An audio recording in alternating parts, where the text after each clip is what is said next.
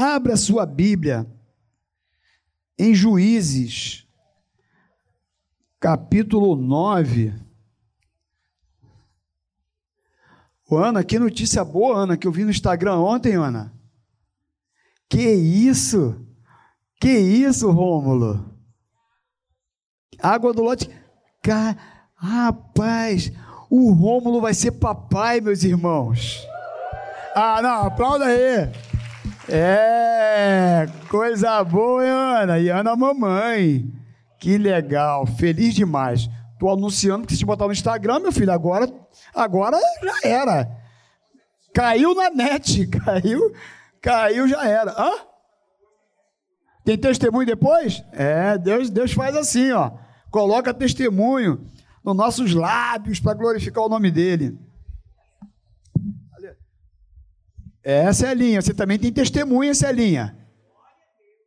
Celinha, posso falar, Celinha?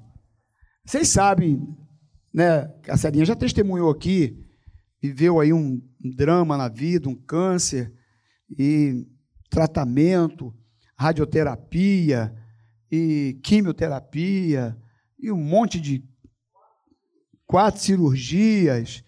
E aí, essa semana, e ela sempre fazendo exame, Aí vem mais, ó, ainda está com câncer aqui, vai ter que cortar um pedacinho, está aqui, corta um pedacinho, está aqui, um tratamento aqui, outro tratamento ali. Essa semana ela foi lá, porque ela fez de novo o exame, é periódico, né, para ir vendo. Aí quando ela pegou o exame, o médico falou para ela assim: Você está curada. Não tem mais nada. Tem mais nada.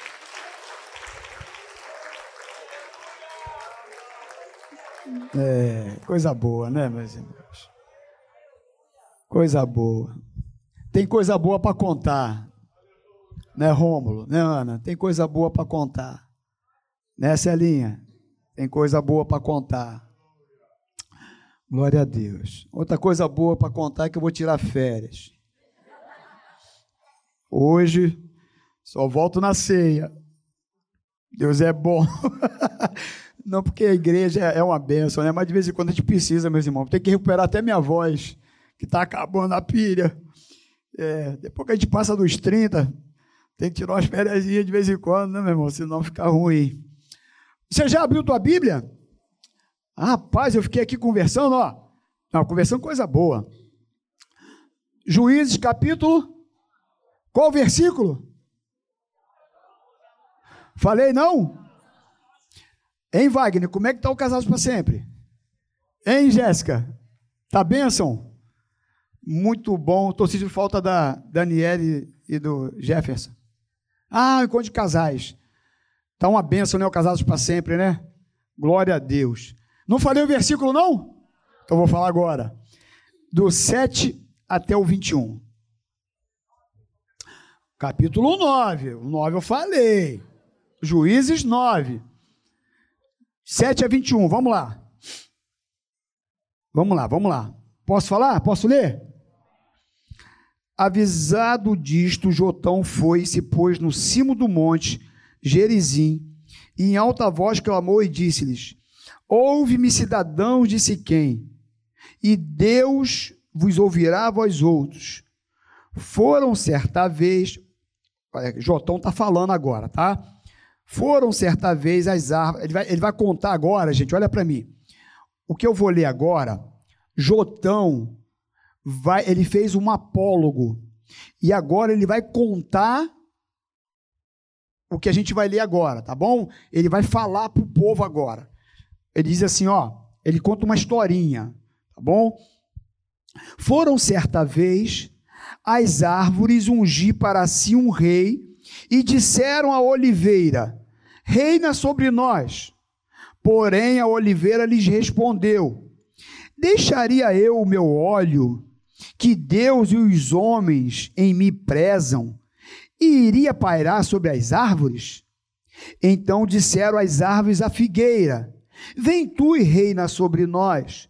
Porém, a figueira lhes respondeu: Deixaria eu a minha doçura, o meu bom fruto, e iria reinar sobre as árvores? Então disseram as árvores à videira: Vem tu e reina sobre nós. Porém a videira lhes respondeu: Deixaria eu o meu vinho, que agrada a Deus e aos homens, e iria reinar sobre as árvores?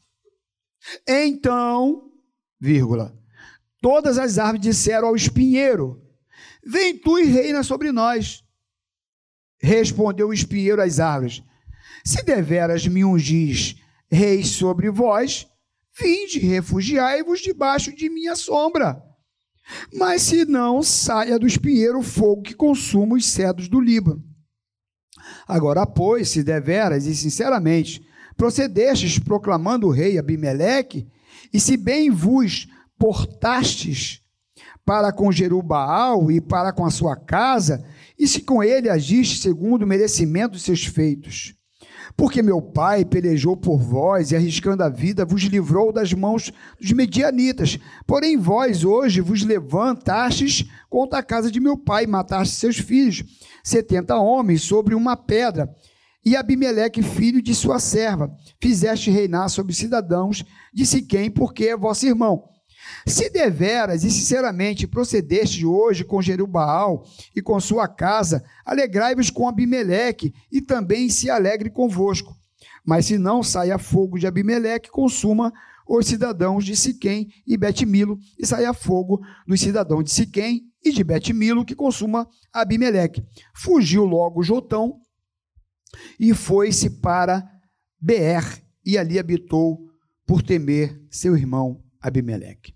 Senhor Deus, muito obrigado por esse momento que temos de ler a tua palavra. Nos ajuda, fala conosco, por misericórdia, em nome de Jesus. Amém.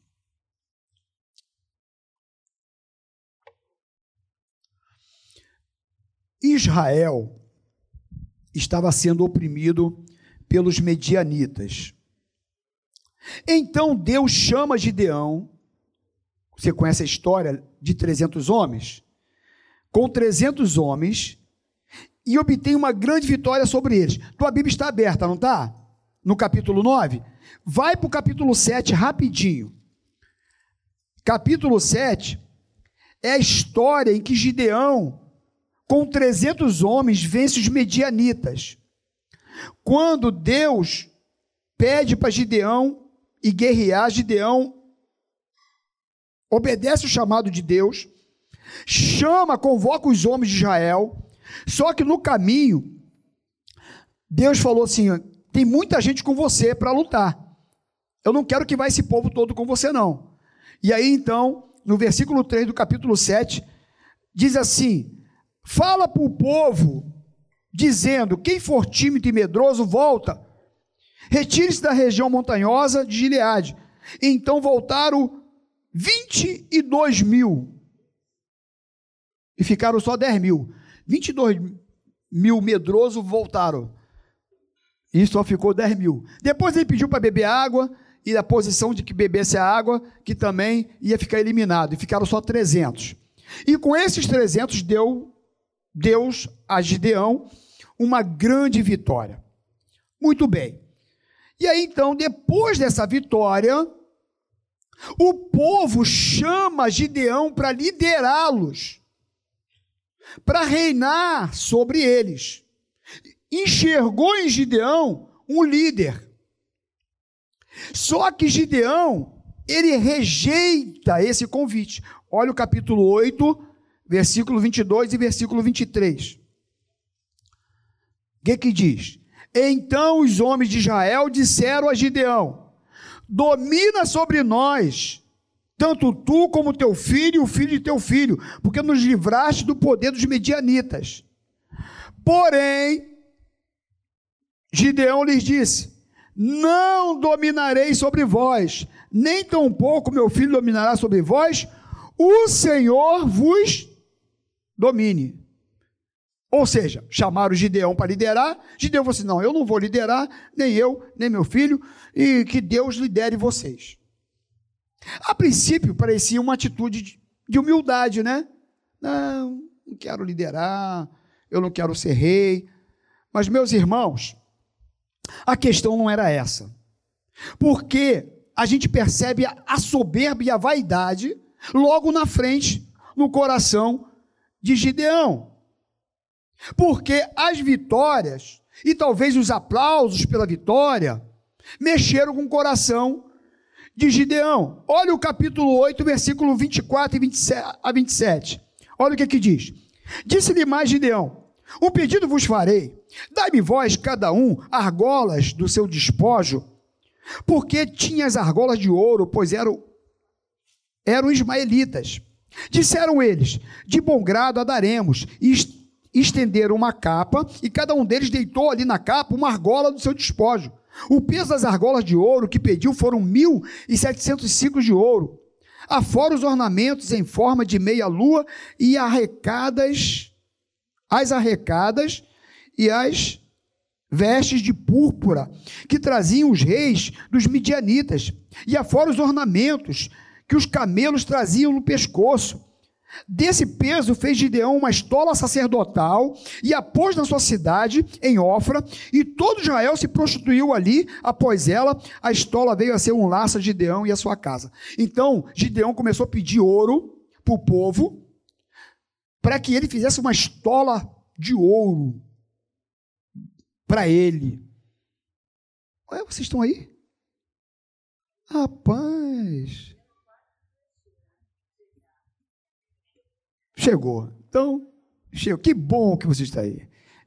Elisângela Salaroli e o Pena Firme. Como é que é o, primeiro nome? É o Daniel. Perdão. Daniel Pena Firme, é. Quem conhece aí? Todo mundo conhece Daniel Pena Firme, né? Todo mundo conhece. Olha aí, que bom. Ou a maioria. Mas quem não conhece vai conhecer. Só um pouquinho. Então, gente, vamos entender aqui a história, hein? Onde eu estava? Eu estou aqui no Gideão que pediu argola de ouro para fazer uma estola de ouro. E aí o que, que ele fez? Botou a estola de ouro lá em Ofra, e aí o pessoal começou a adorar. Fez daquela estola um Deus. Então, a princípio, parecia que Gideão não estava querendo liderar, porque era humilde, mas não. O que aconteceu foi que a vaidade entrou no coração de Gideão. E muitas pessoas fazem isto. Quando conquistam, quando tem vitórias, muitas pessoas se perdem. E a, a vaidade entra no coração. E mais, a imoralidade também. Olha capítulo 8, versículo 30. Vamos lá rapidinho versículo 30. Diz assim: Teve Gideão 70 filhos, todos provindos dele, porque tinha muitas mulheres. Meu amigo Daniel, 70 filhos, eu vou te falar um negócio, meu amigo. E diz ali que tudo provém dele, é dele, tudo dele. 70 filhos, porque ele tinha muita mulher. O camarada, rapaz, ganhou a guerra, a moral ficou lá em cima, a mulherada tudo em cima do cara, e o cara mandou ver. E ó, ficou com todas que tinha direito. E o camarada se perdeu. Gideão se perde.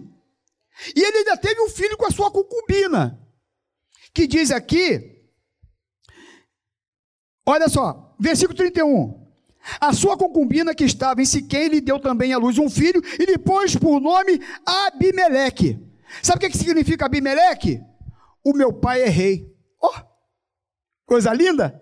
O cara fez uma estola sacerdotal de ouro, botou lá para o pessoal adorar, porque foi eu que ganhei. 70 filhos com um monte de mulher. Aí teve um filho com a sua concubina e botou o nome dele assim. Meu pai é rei. Quando o pessoal chamar ele, ô oh, meu pai, meu pai é rei. Está entendendo, né? Então, Gideão, ele recusa liderar. Ele diz que não queria liderar sobre o povo. E ele ainda diz mais, né? Deus vai liderar vocês. Acho que nada. Então, o povo de Israel, meus irmãos, se esqueceu do que Deus tinha feito. E Gideão também não valoriza o chamado de Deus na vida dele, porque ele recusa-se a liderar. E o povo agora se vê meio que perdido naquela situação. E nós sabemos que todo e qualquer lugar se precisa de um líder. Tudo se edifica ou se derruba conforme uma liderança. Você pode ter certeza disso. Liderança é influência para o bem ou para o mal. Se você tiver representantes ruins, você vai ter influência negativa em qualquer lugar que seja. E hoje eu até separei essa mensagem porque, como eu falei, eu vou sair de férias hoje, e dia 2 de outubro nós temos eleições no nosso país. Faltam três domingos para a eleição. Um, um, um, momento muito importante para a nossa pátria, para o momento que nós vivemos. E o grande problema é que, quando a gente não faz o que é certo, a gente abre espaço para quem não deve estar ocupar o lugar aonde não devia. Deixa eu tentar aqui clarear o que eu falei. Porque o que aconteceu? Gideão, depois da vitória, foi chamado para liderar. E Gideão disse: Não, não, não quero liderar, não. Deus vai reinar sobre vocês. Claro que Deus é Senhor. Claro que Ele, que ele conduz a nação e o seu povo. Sim, mas Ele colocou pessoas para nos liderar colocou homens e mulheres em posição de liderança na terra, para assumir algumas responsabilidades e alguns compromissos. E quando a gente olha para esse texto aqui, a gente olha para uma nação que passava por esses problemas porque muitas vezes não se tinha um líder para fazer aquilo que deveria ser feito. Inclusive, o último versículo do livro de Juízes, que está no capítulo 21, versículo de número 25, olha o que, é que diz, ó. O último versículo diz assim: Naqueles dias não havia rei em Israel, cada um fazia o que achava certo. Casa da mãe Joana. Cada um, desculpa, Joana, porque é uma expressão, perdão, Joana. Depois que eu falei, eu falei, ih, deu ruim. Na, casa, da, na, na tua casa, não, Joana. É daquela outra, Joana, entendeu? Daquela outra. Então, gente. então, quando não tem liderança, vira bagunça. As pessoas fazem o que quer. E pior, quem não é para tomar o lugar, assume o lugar. Então, quando você não lidera, alguém vai liderar. Você pode ter certeza disso. E aí você vê aqui no, no Jotão aqui, porque o que, que aconteceu? Jotão, ele faz esse apólogo para ilustrar o que nós estamos falando. Porque o povo estava vivendo muitos problemas e por não haver quem o liderasse, Abimeleque ele viu a brecha para assumir a liderança e oprimir o povo. Foi justamente isso que aconteceu. Abimeleque procura seus irmãos e o convence que seria bom para o povo que ele reinasse capítulo 9, versículo 1 e 2, olha só. Abimeleque, filho de Jeruboal, que é o Gideão, foi-se a Siquém, aos irmãos de sua mãe, e falou-lhes, e a toda a geração da casa do pai de sua mãe, dizendo: Falai, peço-vos aos ouvidos de todos os cidadãos de Siquém, que vos parece melhor que setenta homens, todos os filhos de Jerubaal, dominem sobre vós, ou que apenas um domine sobre vós? Lembrai-vos também de que sou osso vosso e carne vossa. Que, que discurso bonito, rapaz, de político, ó. De alguns, né? Porque ele chegou para os irmãos e ele disse o seguinte: Meus irmãos, nós somos 70. E vocês acham que 70 reinando vai dar certo? Eu acho que tem que ser um só. Ele estava certo. Mas ele disse assim: até porque eu sou osso do seu osso. Eu sou carne da sua carne. Eu sou irmão de vocês. E eu que devo, devo reinar. E seus irmãos, então, diz aquelas palavras para o povo, versículo 4 e 6. Ele é nosso irmão, o que eles dizem? E deram-lhe 70 peças de prata, capítulo 9, é 4 e 6, é. E deram-lhe 70 peças de prata da casa de Baal Berite, com as quais alugou Abimeleque uns homens levianos atrevidos que o seguiram, foi à casa de seu pai, a Ofra. Olha só, meus irmãos, olha o que, que ele fez depois que o povo o chamou para reinar. Foi à casa de seu pai a Ofra e matou seus irmãos, os filhos de Jerubaal, setenta homens sob uma pedra, porém Jotão, filho menor de Jerubaal, ficou porque se escondera. O sujeito, Silas, pegou o dinheiro dos próprios irmãos e contratou uns bandidos para ir lá e matar todos eles. Os 69. Não ficou ninguém para não ter oposição. E aí, esse mais novo, que é Jotão, ele consegue se esconder, esconder e ele foge. E aí ele fez aquele apólogo que nós lemos, só para reviver aqui. Olha o que, que ele falou. Olha o, o apólogo de Jotão. Disseram a oliveira: Reina sobre nós. Porém, a oliveira lhe respondeu: Deixaria eu o meu óleo que Deus e os homens em mim prezo e iria reinar sobre as árvores? Então disseram as árvores para a figueira: Vem tu e reina sobre nós. Porém, a figueira lhe respondeu: Deixaria eu a minha doçura e o meu bom fruto para reinar sobre vocês, sobre as árvores? Então as árvores disseram à videira: Vem tu e reina sobre nós. Porém, a videira lhe respondeu: Deixaria eu o meu vinho, que agrada a Deus e aos homens, e iria reinar sobre as árvores? Então todas as árvores disseram para o espinheiro: Vê se tu entende aí para mim. Chamaram primeiro. Deixa eu ver qual foi a, a oliveira. A oliveira falou que não. Que não, não tinha, não, tinha, não tinha como largar ela produzir o seu óleo para ir reinar sobre as árvores. Aí chamaram a figueira. A figueira, não, eu não posso deixar o, a doçura do meu fruto para reinar sobre vocês. Aí depois chamaram a videira. Não, eu não posso deixar de produzir o meu delicioso vinho para reinar sobre vocês. Como a figueira, aliás, como a figueira, como a oliveira e como a videira disseram não, chamaram, sabe quem? O espinheiro. E é justamente isso que acontece, Daniel. Os bons muitas vezes se ausentam de responsabilidades. E aí, por não querer liderar e assumir a sua posição, o espinheiro vem e reina no seu lugar. O espinheiro vem e reina no lugar daquele que deveria reinar. Então a pergunta e o tema dessa mensagem hoje é quem tem reinado sobre a sua vida? Quem é que tem reinado sobre você? Quem é que tem reinado sobre a sua família? Porque se você não assumir a liderança dentro da tua casa, o espinheiro vai assumir. Se você não assumir o teu papel de pai, não é dando presente não, é sendo presente para o teu filho, o espinheiro vai reinar sobre o teu filho. Se você, meu filho, não falar para tua esposa que ela é linda, que você a ama, levar ela para tomar um sorvete, abre o olho com o espinheiro, hein? É, ó, tem um monte de espinheiro aí, ó, só de olho, porque ele vai falar o que ela quer ouvir.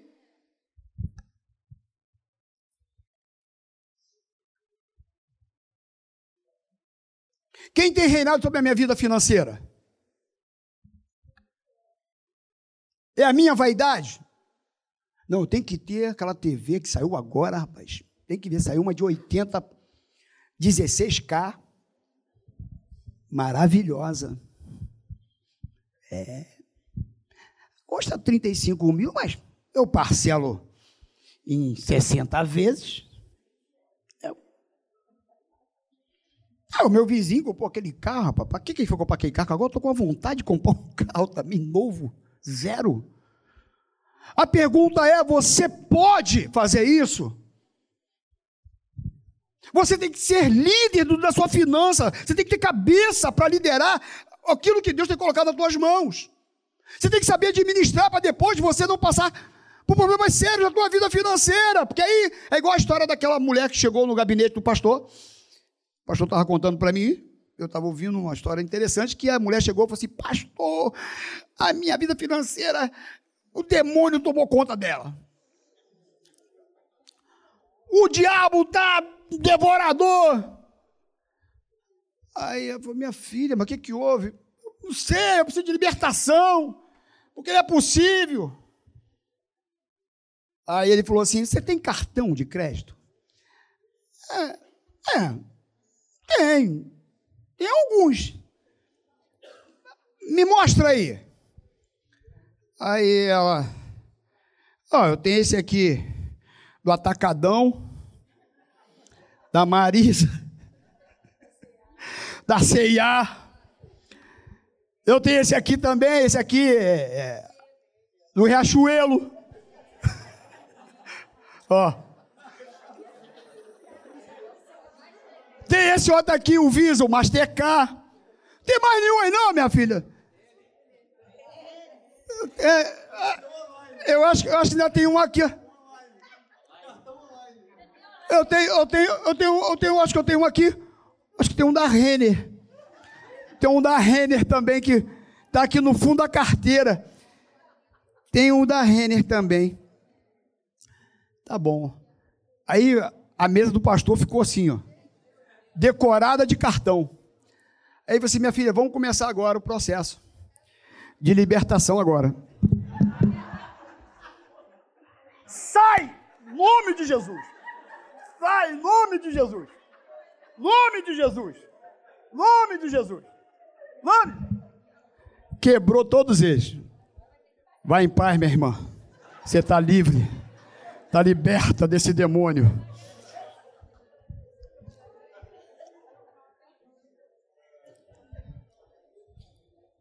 Você tem que reinar. Já que quebrar, quebra essa desgraça, minha irmã. Quebra esse negócio, joga fora. Porque é igual copo de geleia em cima da geladeira. Uma hora tu vai usar. Tu deixa o bichinho lá. Tu bota só copo bonitinho na casa. Uma hora tu usa aquele desgraçado lá. Tá o copo de geleia. Tá lá. Tu usa, tem jeito. O cartão, a hora, meu filho, tu vai olhar, tu vai, meu Deus, promoção. Aí o negocinho veio aqui dentro assim. Aí o bichinho veio. Você merece.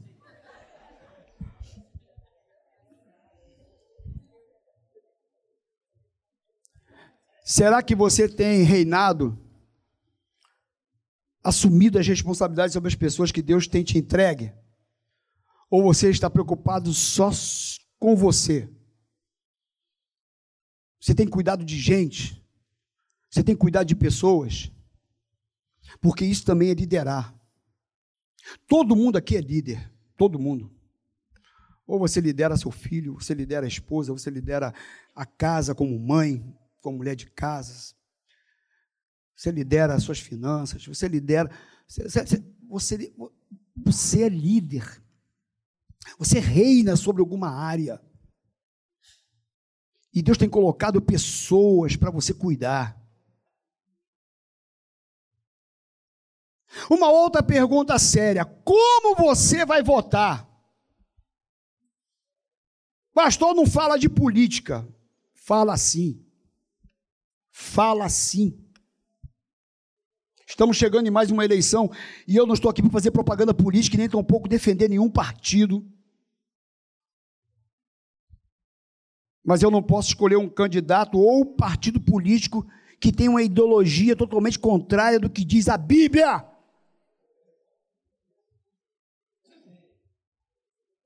Eu acho que eu vou repetir o que eu falei. Nós não podemos escolher nenhum candidato que tem uma ideologia totalmente contrária do que diz as Escrituras.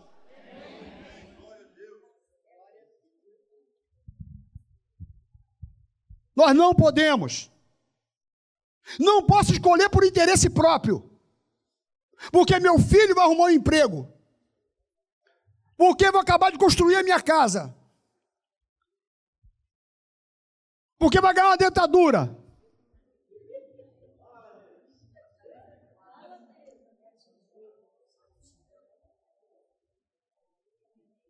Gideão diz assim: O Senhor vos dominará, o Senhor vos reinará. Ah, é? Tá bom. A Bíblia diz: quando o justo governa, o povo se alegra. Isso é a Bíblia, meus irmãos. Provérbio 29, 2. Quando o justo governa, o povo se alegra, mas quando o ímpio domina, o povo geme. E esse texto enfatiza do bom e do mau governo na vida das pessoas. O grande mal da nossa sociedade, a política, é deixar a vida nos levar. Eu vou deixar. O problema. Mas nós temos que ter voz ativa. Até porque isso fala de destino. Fala de, de povo enquanto nação. Até porque, meus irmãos, se nós não assumirmos um posicionamento, nós vamos ser destruídos politicamente também. E o pior analfabeto é o analfabeto político. Ele não ouve, não fala, não participa dos acontecimentos políticos. Aí, sabe o que acontece? Que eu vejo muita gente falando, muito crente. Eu não quero me envolver com política. Não, negócio de política não é comigo. Hã? Aí depois aguenta. Sabe por quê? Porque o custo de vida depende da política. O preço do feijão depende da política. Do peixe depende da política. Do aluguel depende do. Tá aqui, eu vou chegar. Tá aqui, na minha relação. Mas tá bom, é isso mesmo. Me ajudou aí na pregação. Do remédio depende da política. Transporte depende de política.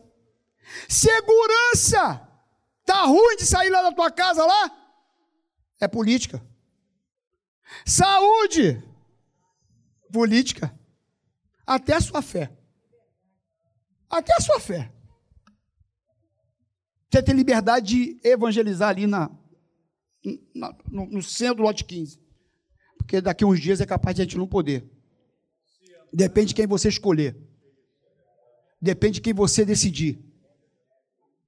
Ah, mas eu não gosto. Eu, eu, eu não estou aqui falando de pessoas. Eu estou falando de, de, de, de propósito. Estou vendo aqui. É é, é, é, é, não tem uma palavra. Se puder me ajudar. É ideologia. É isso mesmo. É quem é a favor da família. Quem é a favor de Deus, da igreja, Tem gente que fala, ah, eu odeio política. Tá bom. Se envolve, não. Não sabe que da sua ignorância política nasce a prostituta, o menor abandonado, o assaltante. E o pior dos bandidos é o político vigarista, o pilantra, o corrupto, o lacaio. Aí chama a Oliveira, a Oliveira, não, deixa aqui, né, com meu óleo, eu tenho que produzir óleo. Aí chamo o outro, não, estou aqui produzindo vinho, não. Aí chamo o outro, não. Aí ninguém toma uma posição aqui para chegar lá e, e fazer o que tem que fazer. Aí o espinheiro vai, uau, abraça. Aí depois chora. Porque esse Abimeleque, ele maltratou o povo, meus irmãos. O que esse cara fez Quais são os valores cristãos atacados pelo presente tempo que preocupa a igreja? Ideologia de gênero, cartilhas escolares de conteúdo sexual. Pouco tempo aí, uma briga feia com isso. Os filhos nem podem ir, mas a escola sem ser importunados com ensinamento antibíblico. A gente tem que estar tomando conta do que os professores estão ensinando na escola. A educação. A favor do aborto. Quem aqui é a favor do aborto, levanta a mão. Ninguém? Graças a Deus. Já chamar você para orar aqui na frente agora. Fiquei com o maior medo. Eu fiz essa pergunta. Ah, meu Deus. Se alguém levantar a mão, eu estou perdido. Liberação das drogas. Meus irmãos, eu trabalho com casa de recuperação há 25 anos. Todo mês eu levo alguém para casa de recuperação. Eu sei o que é uma mãe estar tá chorando por um filho preso às drogas. O que é uma mulher casado com um alcoólatra? Eu sei. E homem casado com uma mulher alcoólatra. Que o índice aumentou terrivelmente. Às vezes as ideologias se assemelham com o que nós acreditamos. Né? Justiça social, por exemplo. Porque aí a gente vê o, o marxismo, né? Defende a justiça social. Aquele discurso bonitinho. O socialismo, todo mundo, vamos dividir. Vamos dividir. Para quem está pregando, está com o relógio lá de sem conto. Mora lá na Vieira Solto. E está com esse papinho fi, fiado para enganar quem?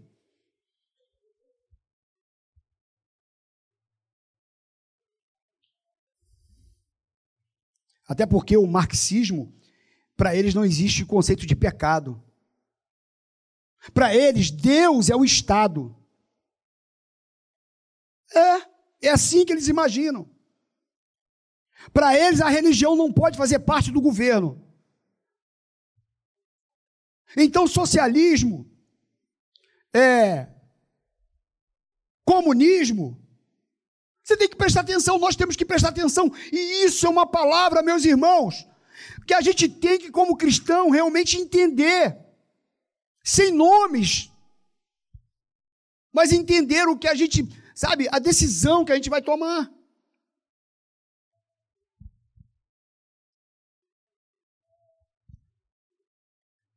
E a gente sabe que a gente vive num sistema corrompido e maligno, né? Porque a gente tinha aí os três poderes e o quarto poder. Sabe quem é o quarto poder? O quarto poder é a mídia. Porque a mídia levava a gente para onde eles queriam. Levava o povo porque você só tinha aquilo ali para ver. Boa noite. Opa! Aí você, hum. Aí apareceu esse negócio aqui, ó quebrou a vida. Por que, que estão falando em cercear a liberdade na mídia, na internet? Você acha por quê? Porque não é interessante para eles que o povo tenha conhecimento. Abra o entendimento. Era o quarto poder que eu creio que vai deixar de ser o quarto poder. Então, meus irmãos, a igreja precisa entender que as ideologias políticas podem ter algum cunho social. Sim, bacana. Mas também podem ser maléficas para os objetivos de Deus em relação à alma humana. Não devemos votar simplesmente em pessoas, mas em projetos. Qual projeto proposto, seja ele de esquerda, centro ou direita, beneficia os cidadãos? Mas atende às expectativas das famílias e do reino de Deus em relação à alma humana e à salvação? Essa é uma questão para você pensar na hora de votar. Levando em consideração também a expansão do evangelho e a liberdade de culto e a preservação dos valores cristãos na família. Essa é a bandeira dos evangélicos e tem sido um contrassenso o voto de cristãos longe delas. A questão é que precisamos nos envolver e que precisamos decidir sim, é se posicionar. Senão o espinheiro vai reinar. E aí depois é choro. Quando você tem de fazer uma escolha e não faz, isso por si só já é uma escolha. Quando você decide não decidir, alguém vai decidir por você. é. Sua política pode ser a não política, mas ainda assim é uma política, neste caso, da omissão. O problema é que nem sempre estamos conscientes da realidade que política faz parte do nosso dia a dia. Política faz parte do nosso dia a dia. Tudo que nós fazemos tem política envolvida. Até para a gente funcionar aqui, tem política envolvida. Porque na China, hum, vai ver lá, o problema que é para ter um culto assim. É, não pode.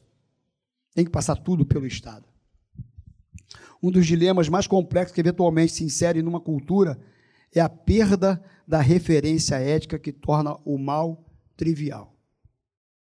E aí, meus irmãos, a gente precisa entender e discernir que o mal ele é sistêmico e ele tem se tornado algo cultural. corporativo, institucional, virando algo comum.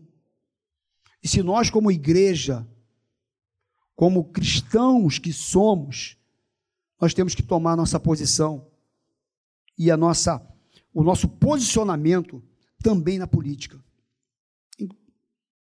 E aí também uma pergunta, mudando agora, saindo um pouquinho da política. Quem tem governado a sua vida espiritual? Nós estamos falando de reinar sobre a família, sobre os filhos, sobre a vida financeira, de tomar decisões também na vida política, porque nós estamos perto de uma eleição. E a última pergunta é quem tem governado sobre a sua vida espiritual.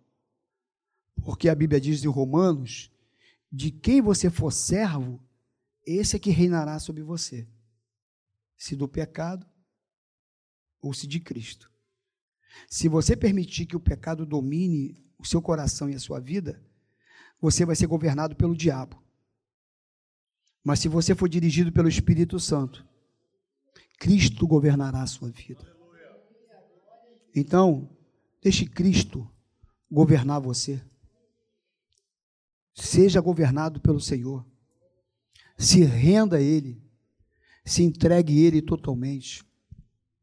E eu tenho certeza que nós teremos pelo menos uma vida melhor dentro desse sistema, pelo menos não, muito melhor. Uma vida cheia da presença de Deus é que faz a diferença nesses tempos maus. E que precisamos sim de ter pessoas boas para governar. Por isso, pensa, jamais aqui na Maranata você vai ver nós fazermos o nosso púlpito de palanque eleitoral, político, jamais.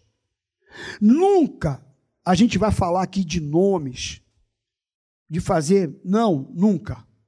Mas nós entendemos que precisamos nos posicionar. Como cristãos que somos, nós precisamos preservar isso aqui, meus irmãos, e viver isso aqui. Eu não posso votar em quem é contra a Bíblia ou nos valores cristãos. Não podemos. Ore a Deus. Peça discernimento a Deus. Ah, mas eu não vou votar, não. Esses, esses que estão aí, tá bom. O espinheiro vai entrar e vai, vai reinar.